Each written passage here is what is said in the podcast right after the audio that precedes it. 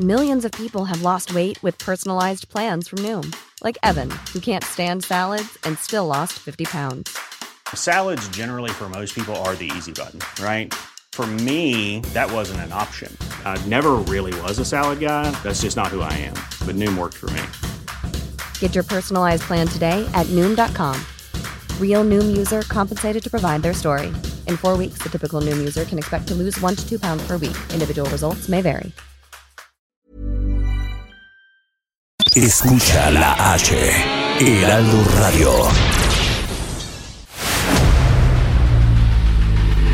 El dedo en la llaga.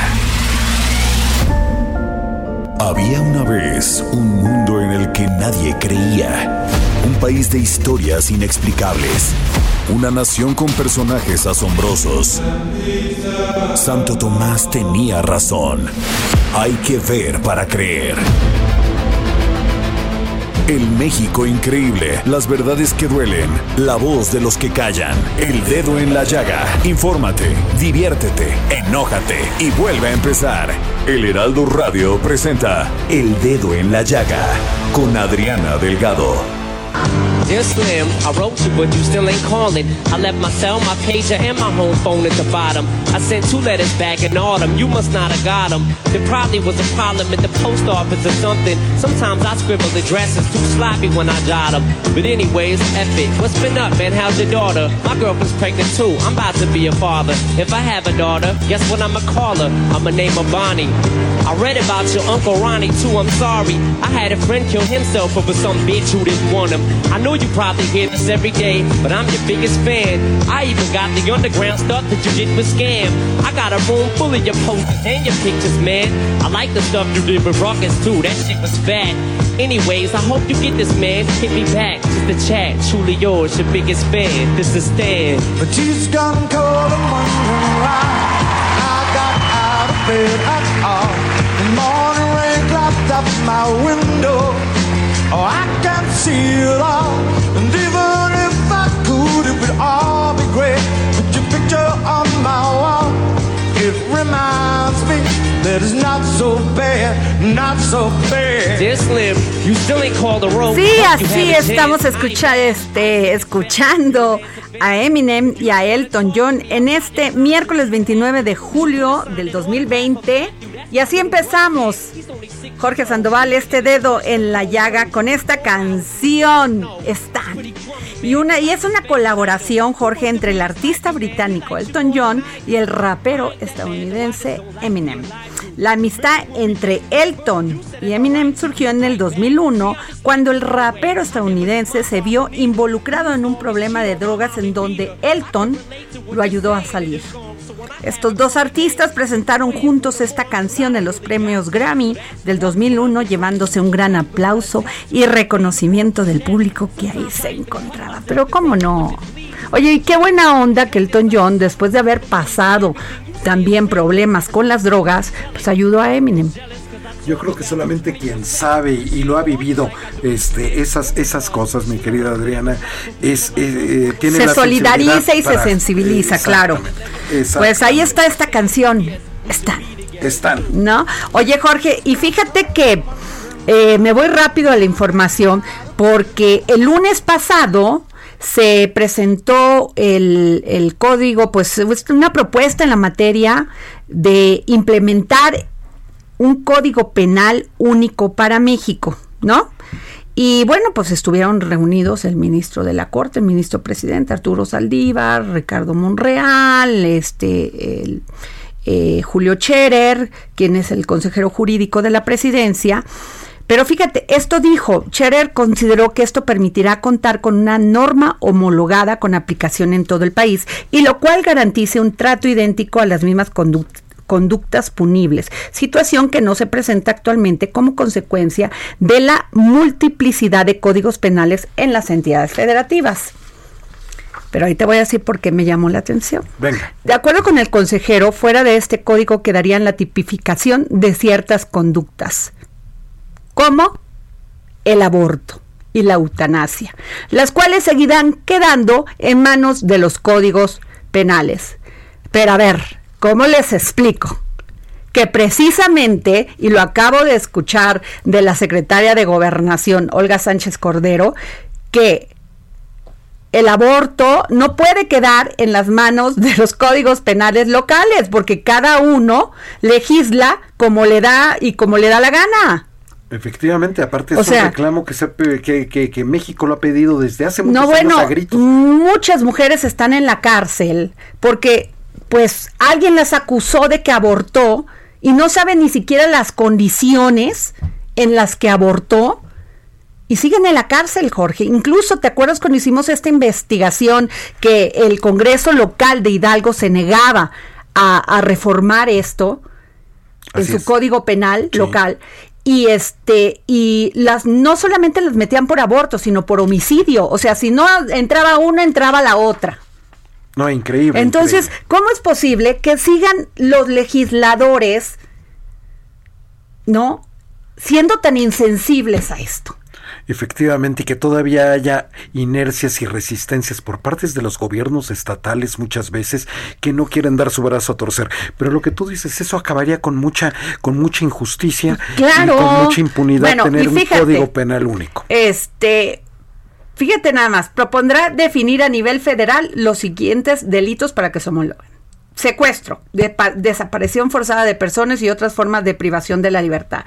Trata de personas, delincuencia organizada, delitos electorales. Como si fueran más graves los delitos electorales, entiendo el origen de este tema, ¿no? Pero que los feminicidios. No, es Y eso tampoco. como Ah, o sea, de veras, de veras, de veras, estoy hasta enojada, ¿eh? Estoy enojada.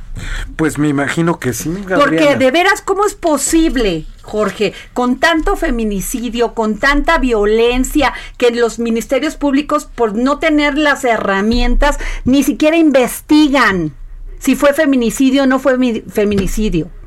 Sí, es que no jerarquizan Entonces, sus prioridades de acuerdo a la ciudadanía, porque el reclamo de la ciudadanía son ataca a los feminicidios. Claro, la- investiga. O sea, no es lo mismo que encuentres una mujer tirada en la calle y, di- y que digan, ah, la atropellaron. ¿Y cómo la atropellaron? Tú no sabes si fue el hombre que vivía con ella.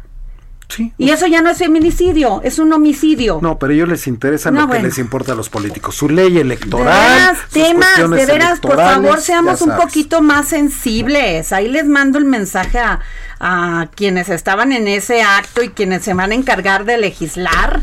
Por Dios, estoy enojada. Pero bueno, nos vamos a otro asunto que también enoja mucho a la sociedad, Jorge porque este tema de Emilio Lozoya y que les voy a pedir que estemos atentos a cómo está cómo se está este llevando a cabo esta audiencia, porque pues lo que vi es que él se declara inocente de todo cargo y que además pues él fue utilizado casi casi, o sea que no tuvo voz, no tuvo voto, no vio, no hizo nada.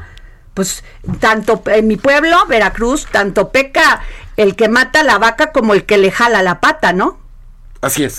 Así, así es. Y bueno, y para eso tenemos un excelente abogado, al cual yo respeto mucho, es este, y es, fue, es procurador general de la República, y nomás les, les va, este, al licenciado Ignacio Morales Lechuga. Muy buenas tardes, Ignacio. Gracias, Adriana. Muy buenas tardes. Buenas tardes a todo el auditorio. Estoy a tus órdenes, Adriana. Oye, Ignacio, eh, pues no entendemos nada de este caso. La gente está muy sacada de onda, te lo digo así muy, muy de manera muy veracruzana. Sí.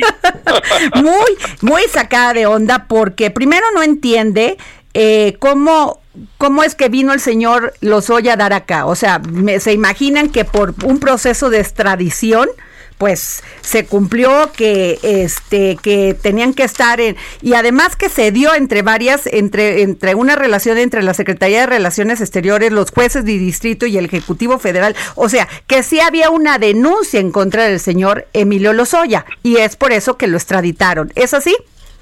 Sí, eh, efectivamente, no solamente la denuncia, sino que se ha abierto una expectativa enorme de la población sobre una gente que ejemplifica a la luz de los discursos del presidente y de muchos políticos como el non plus ultra de la corrupción del sexenio pasado. Así es. Así ha sido presentado. Entonces, cuando llega a México, es decir, después de haber huido en una investigación que data del año 2016, Fíjate nada que de alguna manera se, se originó por la denuncia de Estados Unidos, por, porque en Estados Unidos estaban analizando el tema Odebrecht y entonces allá apareció Emilio Lozoya, Pemex, la campaña política. Claro, de- porque de es una Enrique empresa, Nieto. es una Sí, empresa pública. Exactamente. Entonces y desde allá que viene todo esto y después, interesante. eh, durante el fin del gobierno de Peña Nieto le echaron tierra. Buscaron de alguna manera que esto se, se, se ingresara a los libros de la impunidad. Qué. Lo que no, lo que no contaban es que además ni siquiera cerraron el caso. Dejaron ahí, como dicen, la cama revuelta y se fueron. Llega el nuevo gobierno. Pero empieza- había había manera de cómo cerrarlo o se les Bueno. complicó al cerrar o al quererlo cerrar. Yo, yo creo que el, el cierre tiene que ser de acuerdo a la ley. Y para que cumplan con los mínimos de la ley, para poder cerrar un caso y abonar, digamos, la impunidad, tendrían que haber obtenido pruebas, evidencias, etcétera, o fabricarlas. Y hubiera sido cavar el pozo más hondo, porque al final de cuentas de todo eso queda rastro. Entonces, lo único que hicieron fue contenerlo un poco, contenerlo ante la opinión pública. Hubo conferencias de prensa por todos lados, pero al final de cuentas no se hizo nada, excepto por ahí se habló de que iba a haber una orden de aprehensión, o que eh, me recuerdo incluso que el procurador Cervantes habló de, de, de que la, la orden de aprehensión estaba en su escritorio, que fue cuando Lozoya salió huyendo del país y hasta ahora lo tenemos nuevamente en el país. Llama la atención que si se fugó del país, que si había en efecto Bueno, una no orden solamente se fugó, había una orden de, de la Interpol, ¿no? Si bien recuerdo. Luego estaba en Málaga, estaba en Málaga Eso es, disfrutando la es. vida y el sol.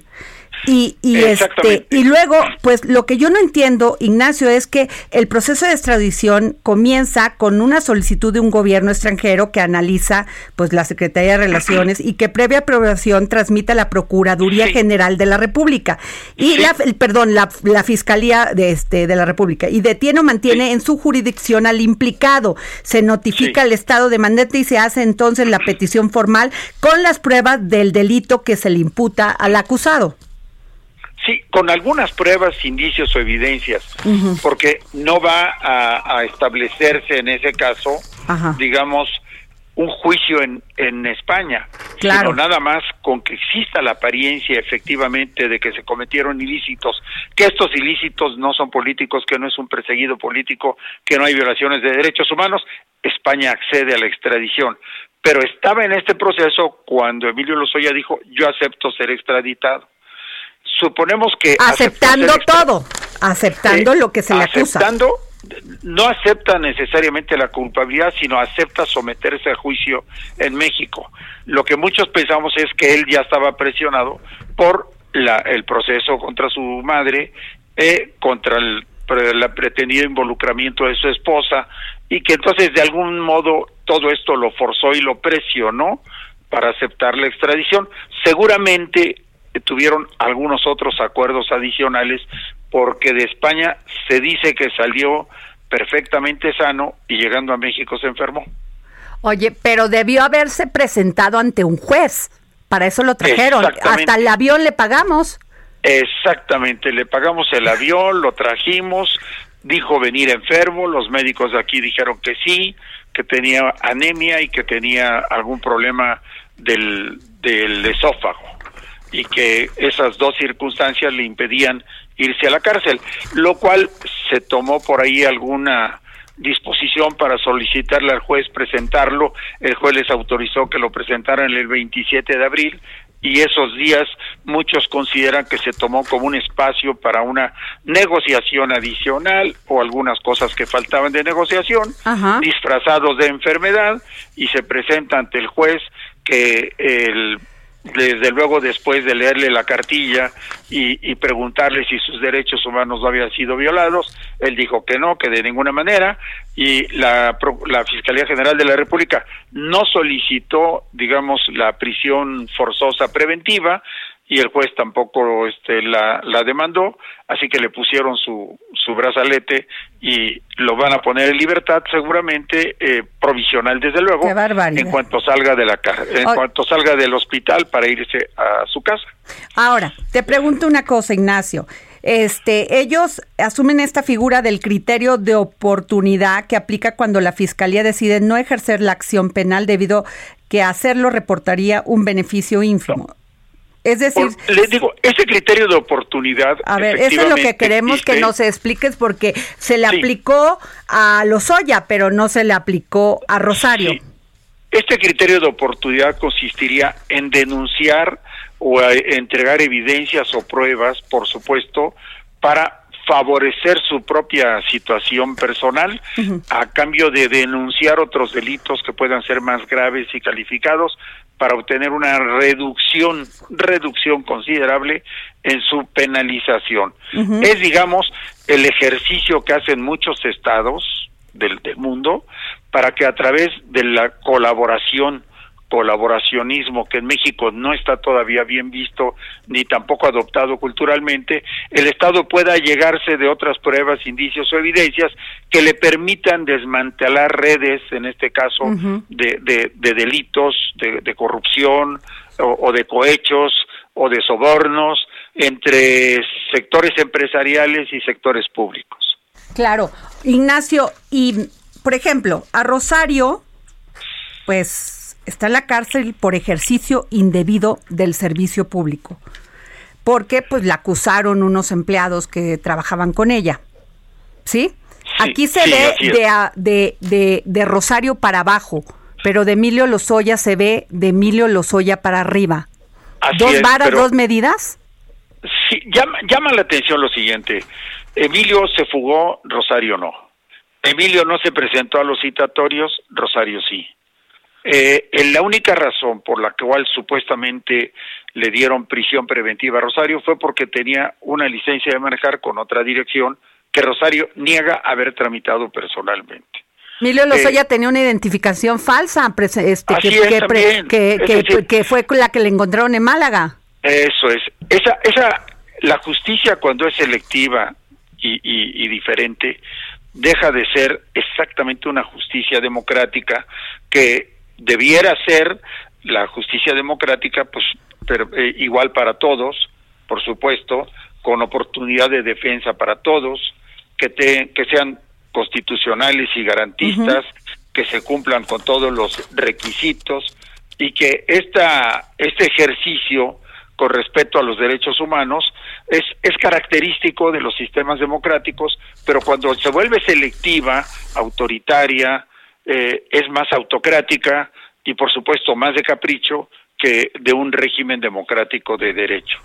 Por esa razón yo puse el tweet que seguramente les llamó la atención, dijeron comparen, pues sí, no es lo mismo, cualquiera que, que, que, que lo vea se va a dar cuenta de enormes diferencias que no debieran existir en nuestro sistema de justicia. Sí, porque a Rosario de inmediato prisión preventiva oficiosa, o sea, y luego en ambos casos, pues lo que se está hablando es de que habrían causado un daño a la hacienda pública y el juicio de Rosario todavía ni empieza.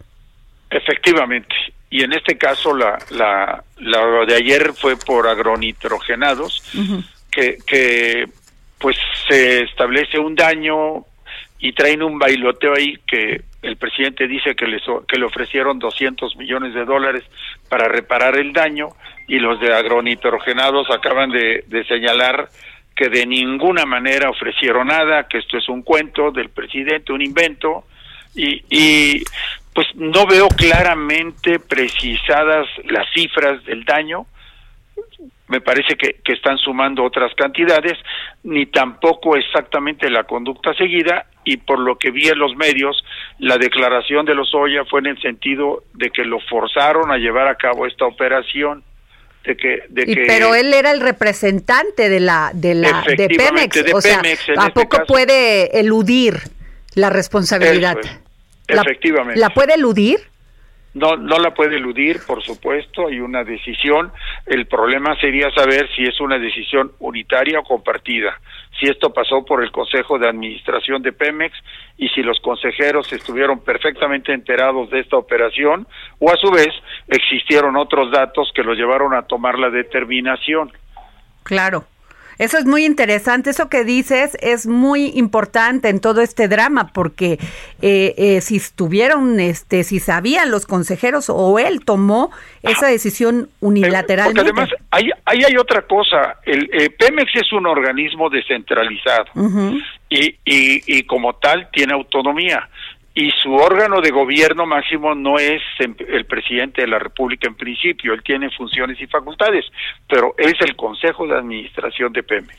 Entonces, desde ahí tiene que, existir el punto de partida de la Fiscalía que seguramente ya debe tener esta investigación más que cubierta documentalmente hablando y por otra parte pues la demostración del daño causado al patrimonio de petróleos mexicanos. Claro, fíjate que eh, estoy leyendo que se le imputa el delito de cohecho porque sigue siendo director de Pemex, se reunió con los representantes de Odebrecht, quienes le solicitaron su apoyo para resultar ganadores de contratos de obras públicas. Le prometieron 6 millones de dólares para obtener obras como la refinería de Tula, faltando al principio de objetividad como servidor público y bueno, y, dice una de esto que eso es lo que el, el Ministerio Público le está acusando. Sí, hay otro principio ahí, el de lealtad que tiene todo servidor público hacia... Ah, qué interesante. ajá, el, el, principio no solamente de objetividad, sino de lealtad. Lo que no estoy seguro es que en aquella época el delito, cuántos años, cuántos años tenía para prescribir, es decir, no sé si ya prescribió pero esto esto va a ser materia de otra de otra, de otra. Sí, pero Ignacio, verdaderamente esto, porque además eh, muchos hablan de que se violó el debido proceso al tenerlo eh, este, más de 72 horas, que es lo que marca la ley que puedes tener. este... Lo que pasa es que la fiscalía puede decir que no lo tuvo. Ah, sino que estuvo en el hospital por razón del ah. estado de salud que cuidaba, que tenía, y que ahí se encontraba bajo resguardo, por supuesto, de la autoridad, pero de ninguna manera exactamente a disposición de la fiscalía y que no declaró nada durante ese tiempo porque estaba a disposición del juez y que el juez lo admitió, lo, lo posibilitó y el juez ayer para para de alguna manera consolidar su criterio y, limpiar ese punto, le preguntó expresamente que si sus derechos humanos no habían sido violados y Lozoya dijo que no. No, pues cómo van a ser violados si está todo dar en la suite presidencial. pues sí, claro, digo, pero, pero de algún modo cubrieron la forma, cubrieron las cosas. Que dos varas, dos medidas, Ignacio, para impartir justicia y eso es precisamente lo que los mexicanos ya no queremos, que haya impunidad. Sí, yo creo que estamos todavía carentes de una política criminal objetiva, es democrática con respecto a los derechos humanos y con algunas normas de excepción para lo que es crimen organizado, delincuencia organizada y violencia. Y esto tiene que ver desde el tema de la policía, la seguridad ciudadana, la cultura, las políticas sociales, pasando por los jueces, luego por los reclusorios y la reinserción social. Y esto traemos un retraso tal vez de 40 años, no sé cuánto. Pues qué barbaridad. Te agradezco mucho al licenciado, agradecemos aquí los micrófonos del dedo en la llaga al licenciado Ignacio Morales Lechuga, un gran abogado y es procurador general de la República. Gracias, Ignacio. Gracias, gracias a usted. ¿Cómo la ves, Jorge Sandoval? ¿Nos da tiempo de escuchar lo que te dijo Muñoz en este Porfirio Muñoz Ledo sobre el caso Lozoya? Por favor, vamos. Es una opinión acabo de escribir, estoy preparando un artículo. Nada más te adelanto algo.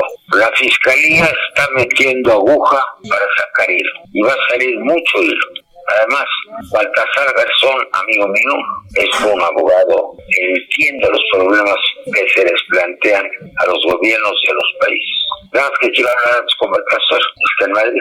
No lo he encontrado y quiero hacerlo antes de un artículo que digo una idea muy general. ¿Qué tal que es amigo Baltasar Son de Porfirio Muñoz Ledo, eh? Tan mentirosillo el Baltasar, ¿eh? Pero eh, eh, eh, el ex juez Baltasar Garzón era amigo de muchos aquí en México. Pues sí lo creo, pero ¿para qué, ¿para qué dice que no se iba a hacer cargo y luego se hace cargo? O sea, es que de veras los abogados también. Efectivamente, ¿No? pero muy importante todo lo que te dijo aquí el ex procurador general de la República. claro, o sea, dos varas, ¿eh? dos medidas y la verdad, mira, los dos pues cometieron daño a la nación, eh, tanto Rosario como como como como Emilio, por lo menos ese es el supuesto, ese es el supuesto, se tiene que comprobar, porque pues tienen derecho, en un Estado de Derecho tienes que demo- demostrar eh, si eres culpable, que Así te es. demuestren. Bueno, nos vamos a un corte, regresamos.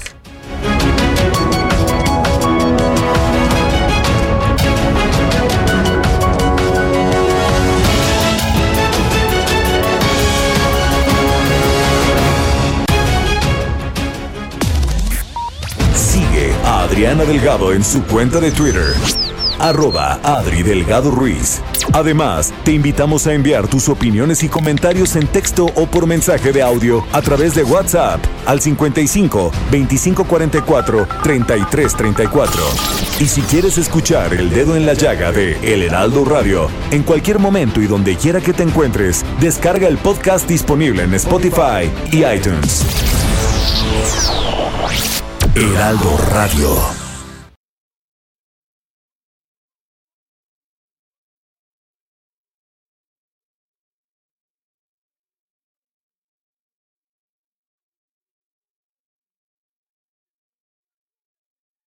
Heraldo Radio. Bueno, regresamos aquí al dedo en la llaga y bueno, ustedes escucharon ayer se hizo todo un gran debate, discusión sobre este tema de discutir la ley de adquisiciones, arrendamientos y servicios y del sector público y permitir al gobierno que compre los medicamentos en el extranjero. Y tenemos a la diputada Dulce María Sauri, vicepresidenta de la mesa directiva, para que, para que nos diga qué pasó, porque, bueno, de veras, Jorge, de veras un debate total, porque pues ella nada más votó a favor de que se discutiera, no sé si ya se aprobó. Sí, pueden checar, podemos checar si ya se aprobó, porque se iba a discutir en ese periodo extraordinario. Pero bueno, se le fue a la yugular todo el mundo. Es que cre- creen que, que los sea, sí. diputados no tienen conciencia. Es lo más antidemocrático de lo antidemocrático de pronto. De pronto piensan los partidos políticos que son dueños de las conciencias de sus diputados. Entonces, cuando un diputado vota bajo conciencia, con plena, con plena convicción, Claro. por, por, por lo que y cree, más en el caso de la de Dulce María, o sea, Dulce es. María Sauri, Si que es una alguien- mujer probada, una política de primera, de las pocas mujeres que tenemos dando la pelea en todos los temas, una mujer con este con una gran preparación académica, digo, y una pero gran ya, ya la, convicción. ya la tiene gran convicción y priista, defendiendo los, los valores del PRI, las Cuando propuestas. muchos no se atrevían ni a siquiera defenderlo. quieren salir, ¿no? Así de sencillo. Pero por eso tenemos a la diputada Dulce María Sauri ya en la línea. Diputada, muy buenas tardes. Buenas tardes. Muchísimo gusto de estar contigo, Adriana. Gracias, diputada. Pues platíquenos qué fue lo que pasó, porque me queda claro que cada quien tiene derecho a votar como pues como más convenga y en este caso usted está aprobada en el sentido de votar a favor del país. Y en este caso particular, Adriana, votar a favor de que las familias mexicanas dispongan de medicamentos, dispongan de vacuna contra el COVID. Así es. Y Por eso, eh, la reforma que de la ley de adquisiciones que vamos a hacer, para que el gobierno ya no tenga ningún pretexto.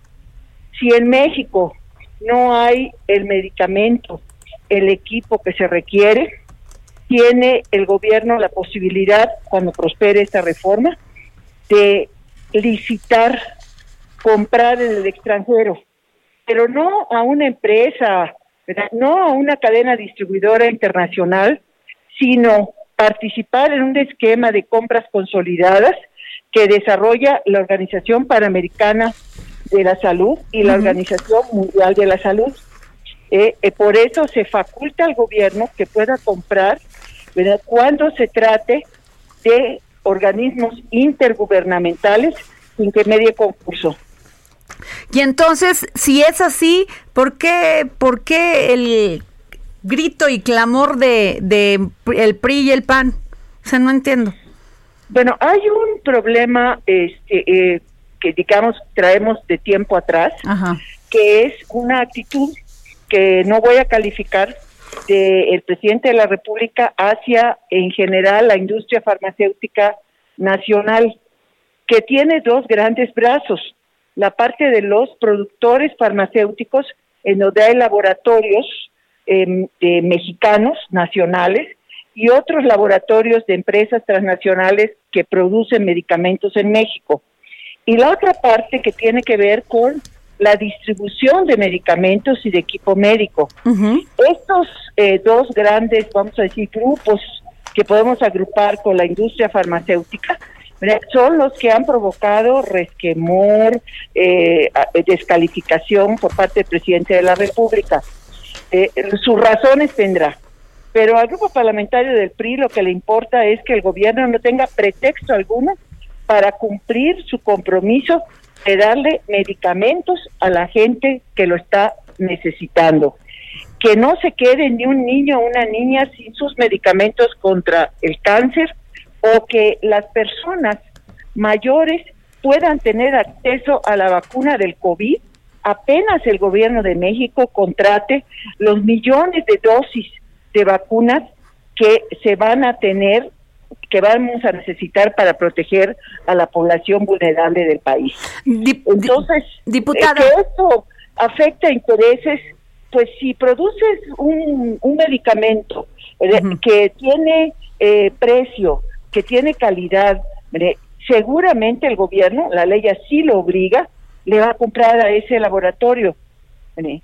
Si no hay medicamento por razón que sea que se esté produciendo en México, el gobierno tiene la posibilidad a través de la Organización Panamericana de la Salud o de la Organización Mundial de la Salud de comprar las medicinas que se necesiten. Claro. Pero lo más relevante de esto en este momento es el tema de la vacuna contra el COVID. Claro. Estamos ahorita luchando con el tiempo, Adriana. Eh, ya sabemos que hay dos grandes laboratorios asociados, por cierto, con instituciones académicas y gobiernos de sus países, el laboratorio Moderna en los Estados Unidos y el laboratorio AstraZeneca, que es, británico, y en la Unión Europea, que están eh, ya a punto de entrar a la comercialización. Me refiero antes de que concluya este año. Eh, hoy eh, veíamos en la prensa que el gobierno de Brasil ya compró este, 30 millones, perdón, 100 millones de dosis para el pueblo brasileño a AstraZeneca. Bueno, ¿cuándo va a anunciar el gobierno de México los millones de dosis comprometidos que necesitamos en el país? Bueno, precisamente para eso es esta reforma. Por eso, contra viento y marea, contra ruidos, este, descalificaciones, eh, eh, Rubén Moreira y yo, eh, los dos diputados del PRI, representantes en la permanente, votamos ayer a favor de este periodo extraordinario. Ahora, hablamos con hace unos días con el dirigente de la CONCAMIN y él lo que decía es que finalmente se va a dañar a la industria farmacéutica, que pues mm, que tienen muchos mucho este empleo aquí, pero la verdad es que son cuatro o cinco compañías que controlan el mercado del, de la medicina. No, pero además hay otra cosa. Yo creo que eh, la, la, planta productiva de farmacéutica en México es de mucha calidad, de mucha tradición y mucha experiencia. Estoy segura que esto va a ser un incentivo para mejorar claro. Eh, sus precios, eh, porque sí es cierto, hay mucho medicamento, pero es prácticamente inaccesible Eso sí para es cierto. un amplio sector de la sociedad. O sea, si no te lo da el ISTE, si no te lo da el IMSS, simple y llanamente no lo puedes comprar por lo caro que es. Bueno, eh, el ISTE y el IMSS ahorita no tienen medicamentos suficientes para lo que se está requiriendo.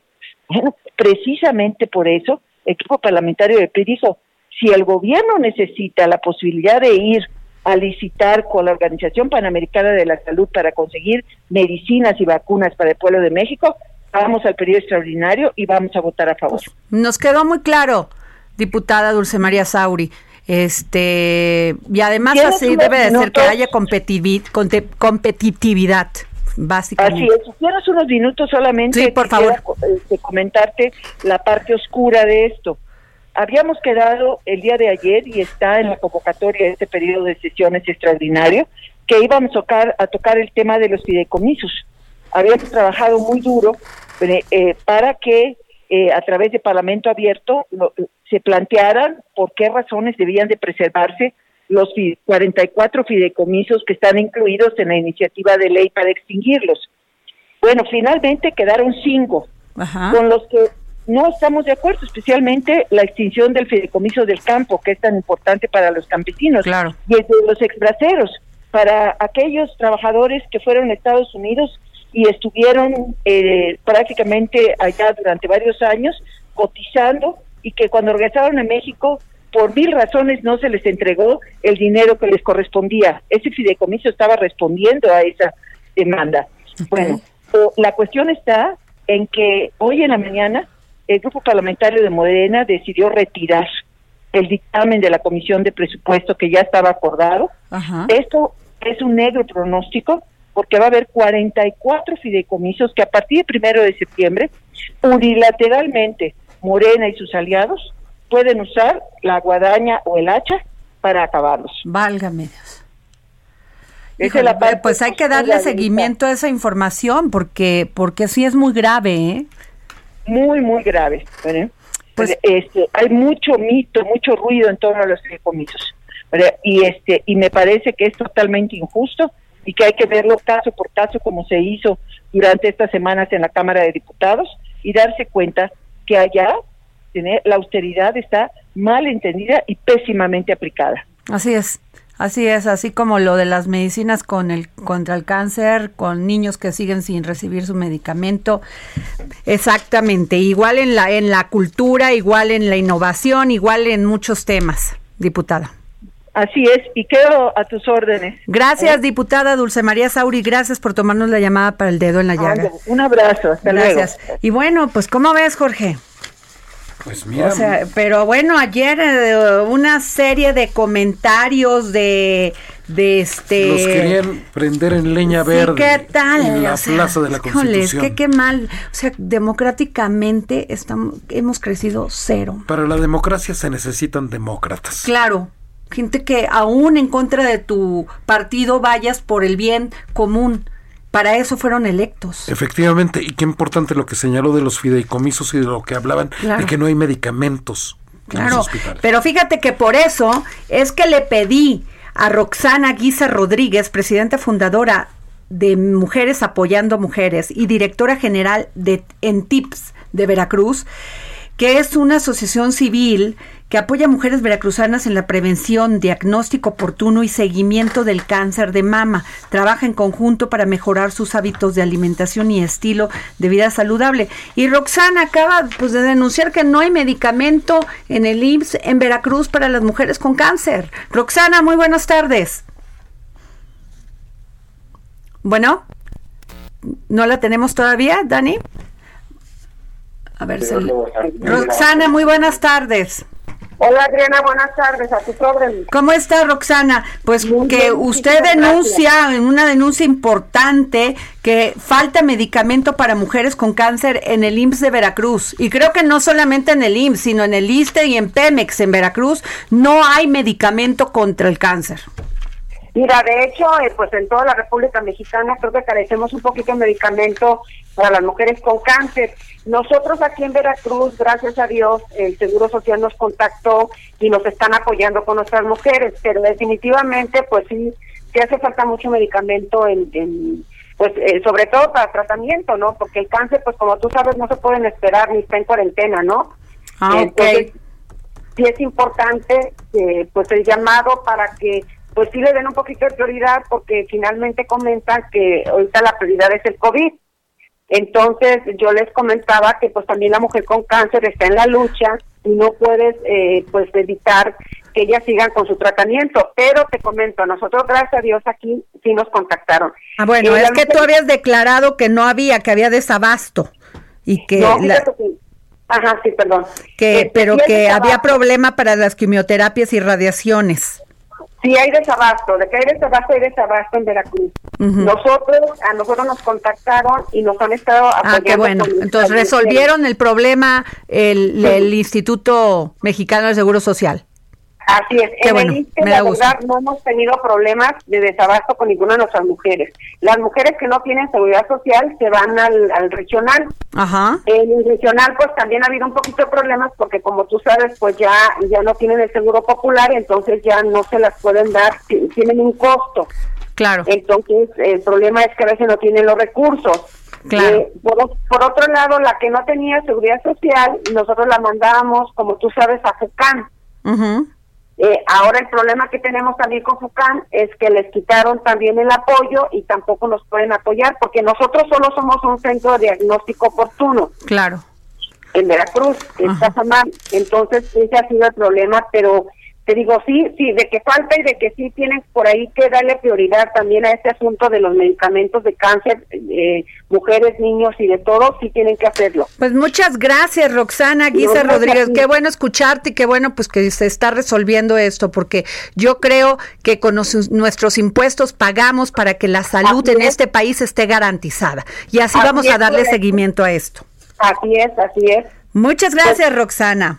Gracias, Adriana. Hasta Bueno, y fíjense que el pasado 21 de julio, la Junta de Coordinación Política del Senado acordó ir a un segundo periodo extraordinario de sesiones en cuyo orden del día que iba a estar para hoy, Jorge, el 29 de julio, se incluiría la discusión de la iniciativa del decreto para expedir la ley general de salud mental. Sin embargo, el día de ayer el grupo parlamentario del Partido del Trabajo en el Senado y su coordinadora Genoveva, Geno, Ge- Geovana, perdón, Geovana Bañuelos acordaron retirar la citada ley del orden del día y propusieron abrir la discusión en el Parlamento abierto el mes de septiembre. La iniciativa fue señalada y ha sido señalada por organizaciones colectivos y la misma Comisión Nacional de Derechos Humanos como estigmatizante y violatoria a los derechos humanos. Pero para no quedarnos en estas declaraciones, por eso le, pedimos a la senadora Giovanna Bañuelos, coordinadora del grupo parlamentario del Partido del Trabajo en el Senado de la República, que nos pueda con- que nos pudiera contestar esta llamada para que nos explique ella. Muy buenas tardes, senadora. ¿Qué tal, Adriana? Buenas tardes. Buenas Muchísimas gracias por abrirme este espacio. Te saludo con respeto a ti y a Jorge.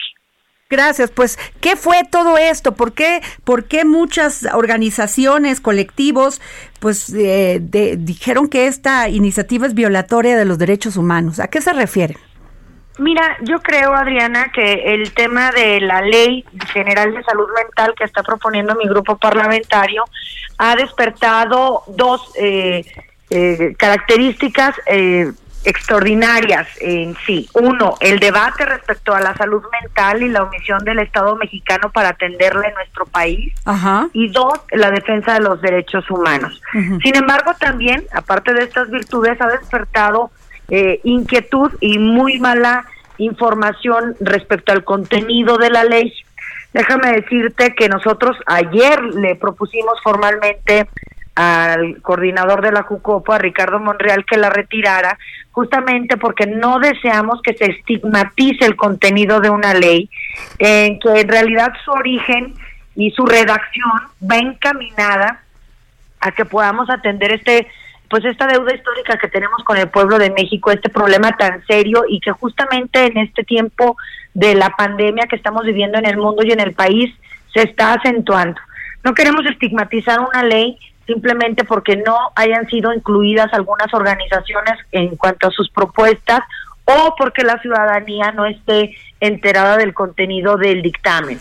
Por eso nosotros fue que eh, pensamos que algo que a final de cuentas es tan valioso, en lo que tenemos el aval de la gran mayoría, no solamente del Senado de la República, sino de la Cámara de Diputados, de la sociedad, que es esa, esa coincidencia de que necesitamos legislar para proteger al individuo en la integralidad de su salud, ya sea física o mental.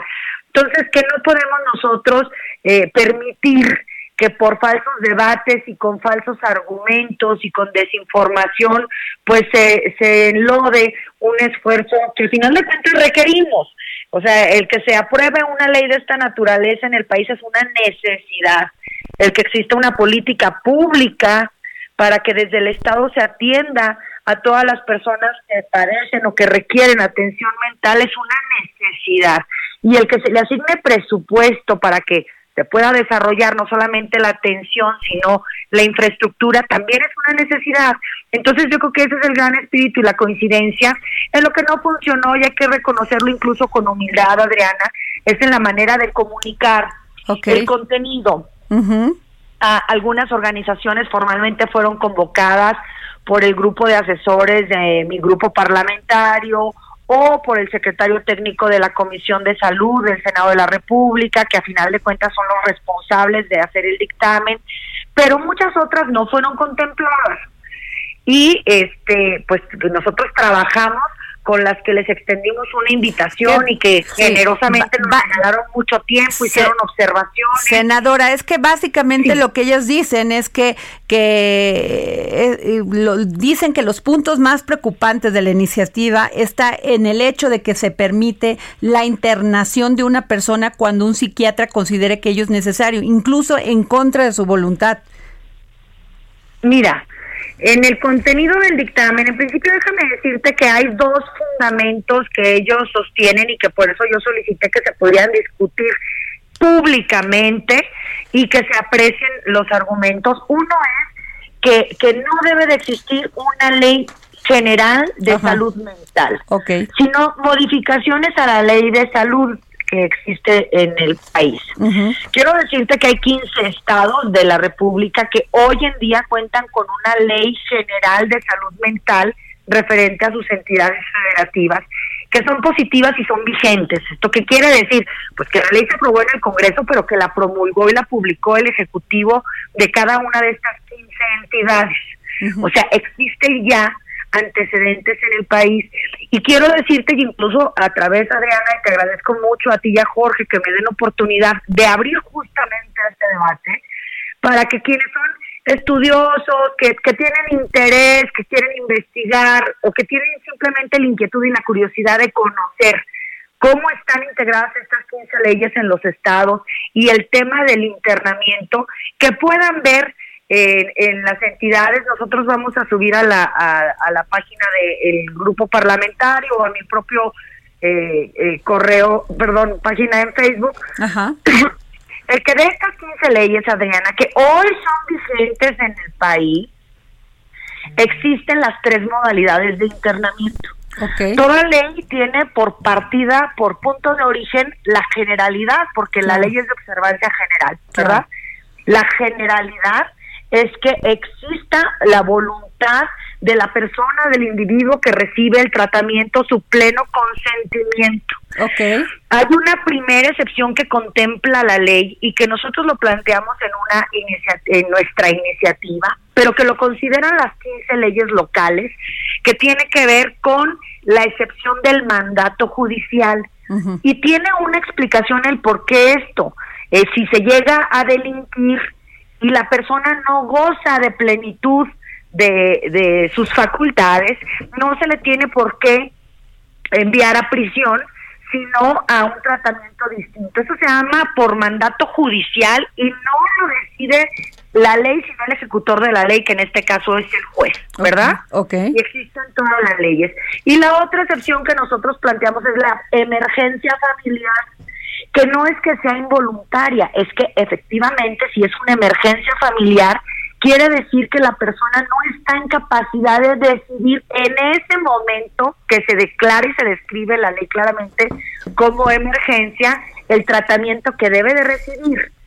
Y que un ser cercano a él, no cualquier individuo, no cualquier tercero, pueda decidir, pero ¿qué, qué nosotros planteamos en esta ley y que existen las 15 leyes estatales? Ah, pues que sea en un, en un plazo determinado de no máximo de 72 horas. Claro. Pese a todo esto y al debate que se hace, Adriana, yo quiero decirte que incluso el grupo parlamentario no hay resistencia en hacer esas modificaciones.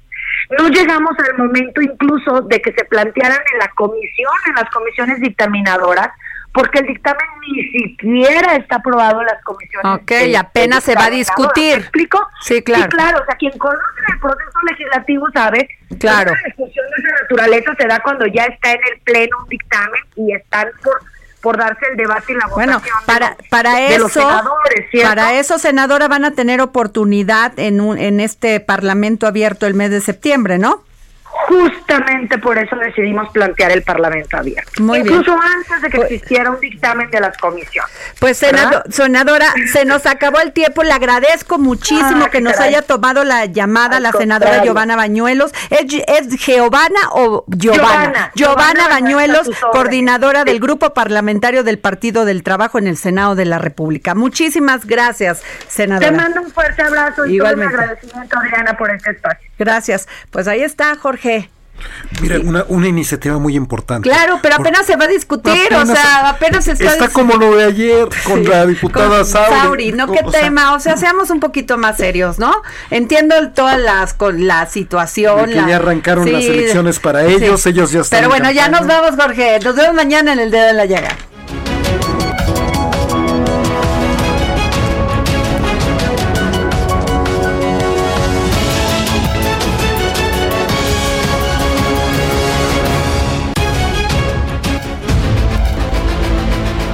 El Heraldo Radio presentó El Dedo en la Llaga con Adriana Delgado. Heraldo Radio. Tired of ads barging into your favorite news podcasts? Good news. Ad-free listening is available on Amazon Music for all the music plus top podcasts included with your Prime membership.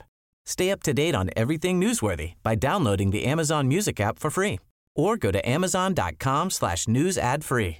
That's amazon.com slash news ad free to catch up on the latest episodes without the ads.